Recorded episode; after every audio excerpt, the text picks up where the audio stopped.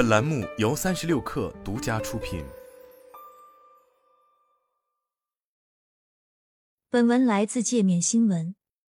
在南方游客大批涌入哈尔滨冰城的同时，来自东北的一种特色形式餐饮——老盒饭，也在其他地区悄悄走红。黄兴最新的创业形式就是这种老盒饭。他在上海普陀区的一家美食城里开出了这样一家档口，做起主打外卖的餐饮生意。在他的档口，外卖员络绎不绝。黄鑫告诉界面新闻，每天这样的单子，他能卖一百多单。他的店里卖的是售价在二十至二十五元的米饭盒饭，店里有十六至十八个菜品可供消费者选择，包括常见的家常菜红烧肉、鱼香肉丝、番茄炒蛋、土豆丝等。通常一份饭能有四个菜的荤素搭配，一百多单在上海的外卖行业，或许并不是一个显眼的数字，但对黄兴来说，足以成为他养家糊口的来源。除了黄兴这样的个体户外，行业内也已经出现了许多主打老盒饭形式的连锁餐饮品牌，如齐了咔嚓、回忆二厂和记忆中的八十年代等，他们已经在全国遍地开花。华东、华南、华北地区都能看到类似的外卖。实际上，老盒饭是东北地区常见的一种餐饮形式。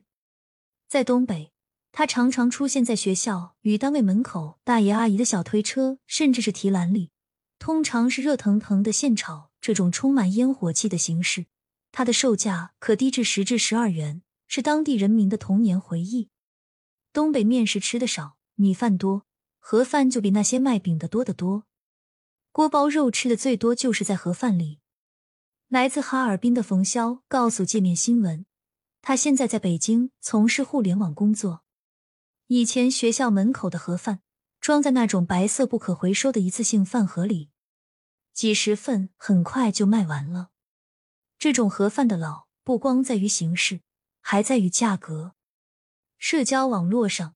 当身处东北的探店博主把这样一份饭呈现在镜头前，你能看到评论区网友无不惊叹：现在还卖这个价格，是认真的吗？虽然眼下你能在外卖平台上买到的老盒饭，其二十至二十五元的售价已经跟东北地区的版本拉开了差异，但它依然对消费者具有吸引力。雀巢专业餐饮联合美团新餐饮研究院发布的《二零二三中国中式餐饮白皮书》显示。从品类来看，米饭快餐的客单价在二十五元左右，麻辣烫、面条与米粉的客单则分别在二十六元、二十三元与十九元。但在餐饮行业苦于成本高涨的当下，老盒饭们是否能够赚钱？事实上，加盟形式的老盒饭生意投资回报率尚可。界面新闻多方采访后了解到，目前老盒饭们的加盟费用通常在四至七万左右。这笔钱已经包含了加盟费、设备、装修与首批原材料进货等，门槛并不高。其中最重要的降本方式是缩小门面，降低租金成本，只做外卖店。通常来说，加盟商只需要租下一间面积在二十至三十平米的铺面，简单装修即可。选址上只需要落脚在外卖善量较高的区域。如厂区、社区、普通写字楼与商圈附近的犄角旮旯里，而由于没有堂食区域，它甚至不会成为龙江猪脚饭、沙县小吃等街边小店的邻居。此外，这些老盒饭商家基本上都是用预制料包，其中荤菜基本从公司采购，保鲜期短的素菜则是门店每天现采简单炒制。这样一来，保证出品速度与统一性。但这一操作更重要的是带来了人力成本的降低。界面新闻在黄兴的店里看到，即使店里素多达十六个，也只需三个人手就能忙过来。一流的商圈，二流的地段，三流的房租，不需要街头街尾，四千至五千块的铺位就行。一单出餐二十至三十秒，两个人就可以出两百至两百四十单左右。忙的时候请个兼职打包。一不愿具名的老盒饭品牌相关负责人向界面新闻总结说：“投资回报上，上海浦东新区一家老盒饭加盟商告诉界面新闻，他的店铺月租金是一万元。由于位置临近陆家嘴商务区，周边除了打工人，还有许多施工团队，因此每天中午的外卖量能到三百单，单日流水在六千元左右。前期投入十二至十三万元，哪怕属于该行业投资较多的投入，但四个月就已经回本。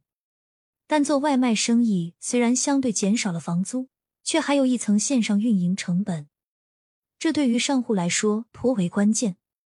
黄鑫告诉界面新闻，自己此前实际上是一老盒饭品牌的加盟商，但之前的店生意并不是很理想，原因就是之前的总部公司在运营上不够负责，这直接导致了善量的锐减。而为了拿更少的钱达到一定效果，对于黄兴这样的个体创业者来说，他同时选择了自己找外包运营团队，拉升在外卖平台上的排名推荐。据他所说，目前的价格是四十元每天，比统一加盟提供的服务便宜许多。此外，老盒饭从营销模式上来说，也精确踩中了人们的怀旧情怀。你能看到他们在流量与外卖平台上的推广，突出铝制饭盒这一极具时代特色的器具，不免把人们拉回上世纪的重工业时期。店名上也强调“八零九零年代”等字眼，令消费者产生购买欲望。虽然商家们实际上使用的其实是普通的塑料饭盒，但商家们也开始头疼如何制造新鲜感。在他们的店里，界面新闻看到菜品一定程度上具有同质化的问题，尤其是荤菜，几乎每家店都可见红烧肉、鱼香肉丝、糖醋里脊、辣子鸡丁等几样菜。这是使用预制料包的结果。上述浦东新区的加盟商告诉界面新闻，预制料包容易存在口感不够好的问题。而老盒饭虽然素相较其他快餐已经够多，但只有带给消费者更多新鲜感，才能拉动复购。因此，有商家已经选择了更多方式来解决上述问题。